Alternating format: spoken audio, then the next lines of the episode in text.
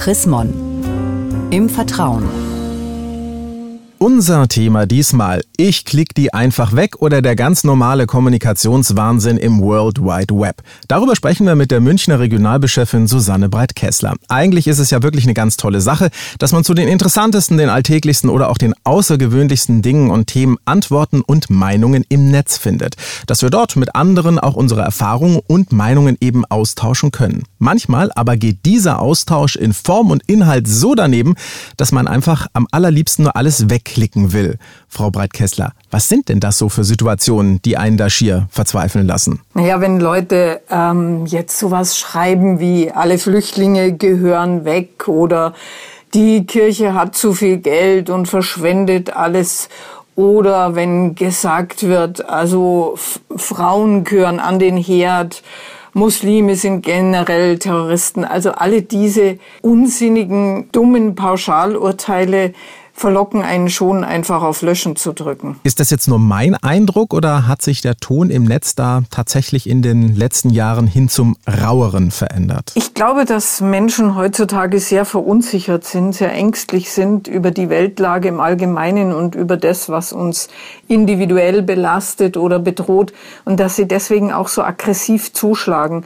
Ich glaube, das ist ein Zeichen von großer innerer Unsicherheit. Wie genau soll ich denn dann aber reagieren, wenn ich da plötzlich mir nichts, dir nichts zum Beispiel in einen Chat geraten bin, der in einem üblen Ton, Form und Anstand komplett vermissen lässt. Ist da Wegklicken wirklich die richtige Lösung? Also Chatrooms, in denen die Leute wirklich nur aufeinander oder auf andere einprügeln, sollte man verlassen, weil was will man da? Da kriegt man gar nichts mehr geregelt. Das ist dann einfach so und nichts wie weg, würde ich empfehlen.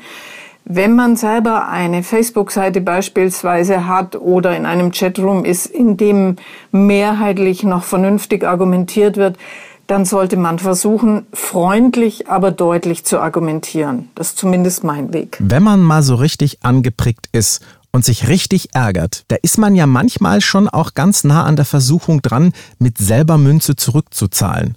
Wie kann ich mich denn da selber im Zaum halten? Erstmal sich Zeit nehmen, würde ich sagen, als erstes. Nicht sofort reagieren.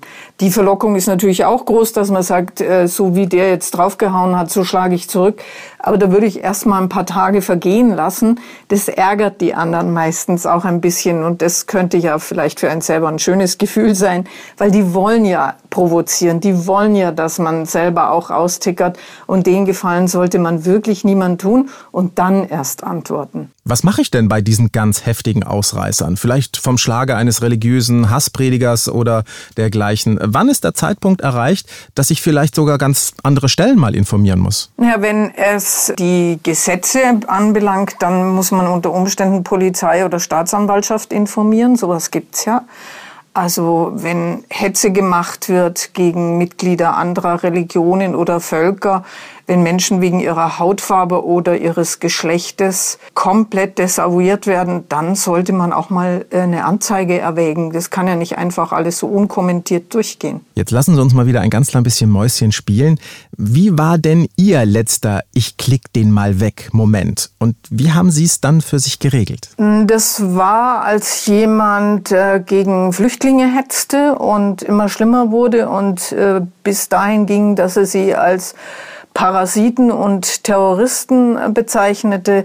Und da war dann für mich der Moment gekommen, dass ich den Menschen blockiert habe. Der kann auf meiner Seite also nie mehr irgendwas schreiben. Vielen Dank, Frau Breit-Kessler. Und mehr zu diesem Thema ich klick die einfach mal weg. Von und mit der Münchner Regionalbischöfin Susanne Breit-Kessler gibt es auch nachzulesen, nämlich in der neuesten Ausgabe des Magazins Chrismon. Ein Blick in das aktuelle Heft lohnt sich allemal. Sie haben darüber hinaus noch Fragen, Anregungen, dann freuen wir uns auch über eine E-Mail. Schreiben Sie an leserbriefe.chrismon.de.